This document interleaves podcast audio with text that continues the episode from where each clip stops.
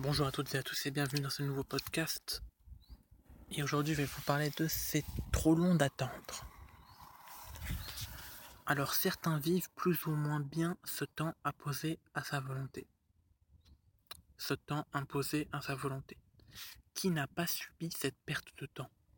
Qui n'a pas essayé de trouver un responsable à cette intolérable attente? Qui n'a pas fait les 400 pas en rangeant, en rongeant ses ongles ou en buvant du café? Il y a des situations, par exemple à l'hôpital, où l'attente nous est imposée, nous subissons des angoisses, nous nous interrogeons sur un devenir incertain. Mais que faire de plus? Les médecins font leur travail et nous pouvons avoir confiance. Au cinéma, le moment de détente tant attendu est sapé par une file d'attente hors norme à l'entrée. Comment se détendre dans de telles situations? Vous savez que toutes les personnes présentes à cet endroit ont le même but que vous, décompresser.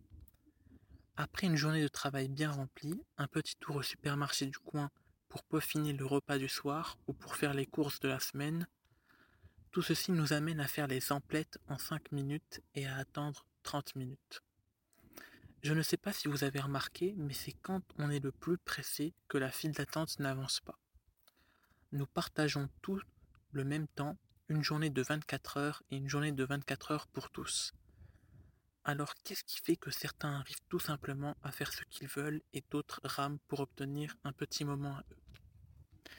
Et si vous preniez ces instants imposés comme des moments dont vous aviez réellement besoin, si aujourd'hui vous arrivez en retard au travail en étant parti à l'heure habituelle, c'est qu'il y a une bonne raison. Au lieu de vous énerver après l'automobiliste vous précédent, respirez un, grand coup, acceptez les faits, appréciez ces minutes supplémentaires, profitez-en pour réfléchir au projet X ou Y ou à vos futures vacances.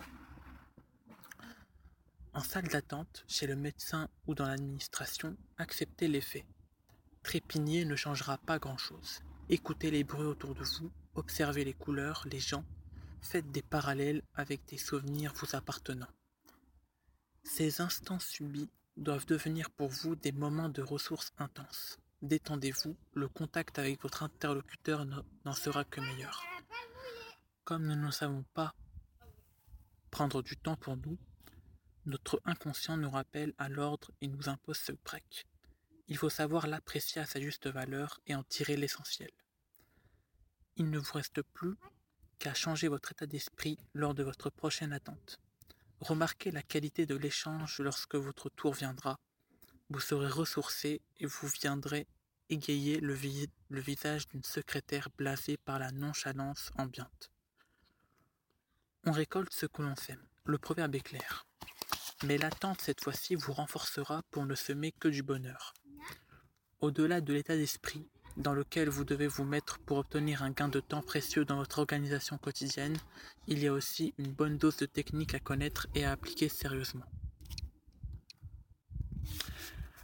Voilà, ce sera tout pour ce podcast et on se retrouve pour un prochain podcast. Ciao ciao